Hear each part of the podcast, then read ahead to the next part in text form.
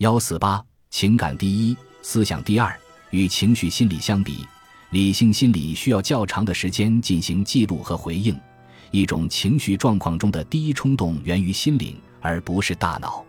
我们还有第二种情绪反应，比快速反应稍慢，在触发感受之前，首先在我们的思维中酝酿和孕育。触发情绪的第二条通道更精密，我们通常可以意识到引发情绪的思想。这种情绪反应包含进一步的评估，我们的想法及认知在决定唤起什么情绪方面扮演关键角色。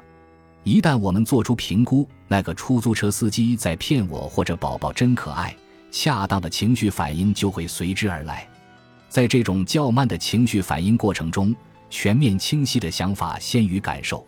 更加复杂的情绪，比如尴尬或对即将来临的考试感到焦虑，通常会经由这条较慢的反应通道，需要几秒或几分钟才会表露出来。这些是由想法产生的情绪。与此相反的是。在第一条较快速的情绪反应通道，感受似乎先于想法，或者与之同步。在原始生存的紧急状况下，快速的情绪反应处于主导地位。快速决策的作用在于，它们驱动我们立即对紧急状态做出反应。我们最强烈的感受是不由自主的反应，我们无法决定什么时候情绪会突然爆发。斯汤达曾经写道：“爱情就像发烧一样。”来去全部由意志控制，不仅是爱情，压倒我们的愤怒和恐惧同样如此。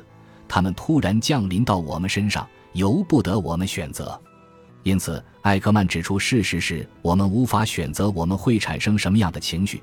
人们可以解释说，他们一时情绪失控，为他们的行为开脱。触发情绪的通道有快有慢，一个通过及时认知，另一个通过反省思考。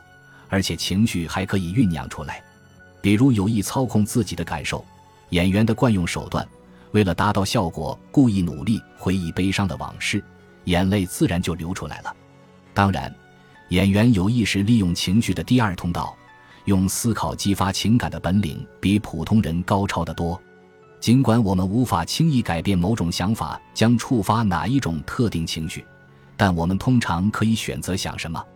和性幻想激发性感受一样，快乐的记忆可以使我们高兴起来，悲观的想法使我们不停的沉思。但是，理性心理通常不能决定我们应该产生什么样的情绪。相反，我们的情绪常常是作为一种继承事实发生在我们身上。理性心理通常可以控制的是情绪反应的过程，除了极少数的例外。我们无法决定在什么时候发狂、悲伤等。